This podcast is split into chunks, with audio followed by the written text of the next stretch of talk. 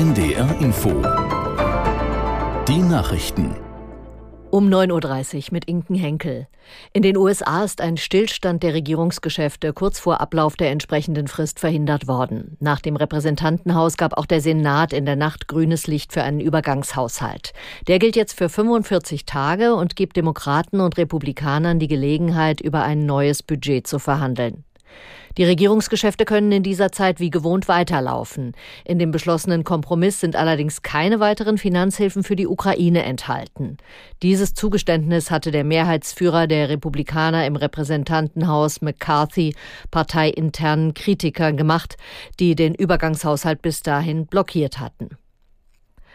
Der Deutsche Städtetag warnt davor, dass das Deutschlandticket für den Regional- und Nahverkehr zum Jahreswechsel auslaufen könnte. Hauptgeschäftsführer Dedi sagte der Funke Mediengruppe, die Blockadehaltung von Bundesverkehrsminister Wissing in der Finanzierungsfrage sei inakzeptabel. Wissing lehnt höhere Zuschüsse aus Bundesmitteln vom kommenden Jahr an ab und will mit den Ländern auch nicht darüber verhandeln. Das muss sich laut Städtetagschef ändern. Ein Aus für das 49-Euro-Ticket wäre ein fatales Signal für die von der Bundesregierung angestrebte Verkehrswende, so Dedi. In der Slowakei haben die linksnationalen Sozialdemokraten die Parlamentswahl gewonnen. Nach Auszählung nahezu aller Wahlbezirke kommt die Smer-Partei des ehemaligen Regierungschefs Fico auf gut 23 Prozent der Stimmen. Dahinter folgt die neue liberale Partei Progressive Slowakei, die in Prognosen und Nachwahlbefragungen noch in Führung gelegen hatte. Sie kommt nach dem vorläufigen Ergebnis auf 17 Prozent.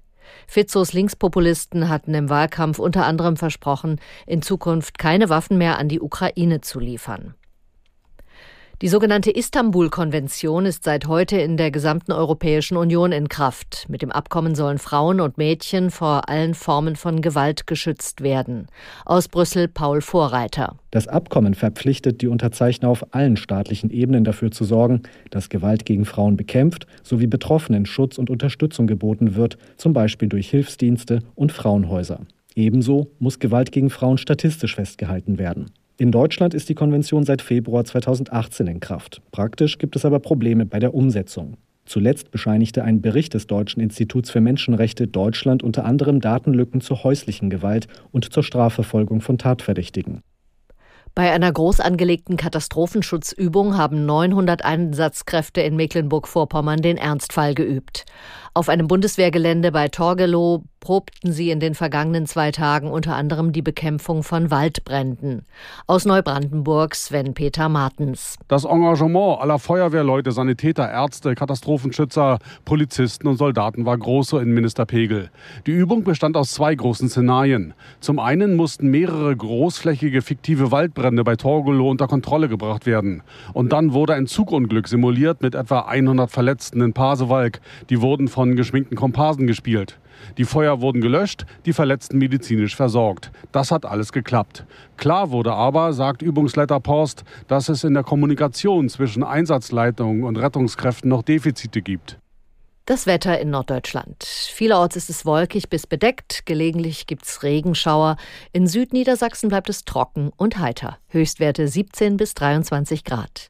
Morgen ist es teils heiter, teils wolkig. An der Ostsee und ganz im Norden gibt es einzelne Schauer. Später ist es überall trocken bei 19 bis 25 Grad. Und die weiteren Aussichten?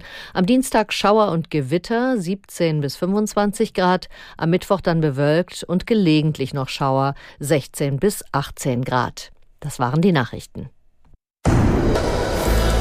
NDR Info Podcast jetzt zwischen Hamburg und Haiti.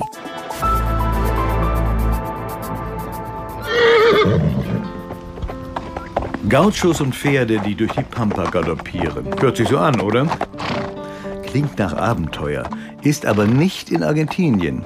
Denn wir sind heute inzwischen Hamburg und Haiti mit Udo Schmidt in Mecklenburg-Vorpommern. Bekannt für seine schönen Ostseestrände und die Hansestädte Rostock, Wismar und Stralsund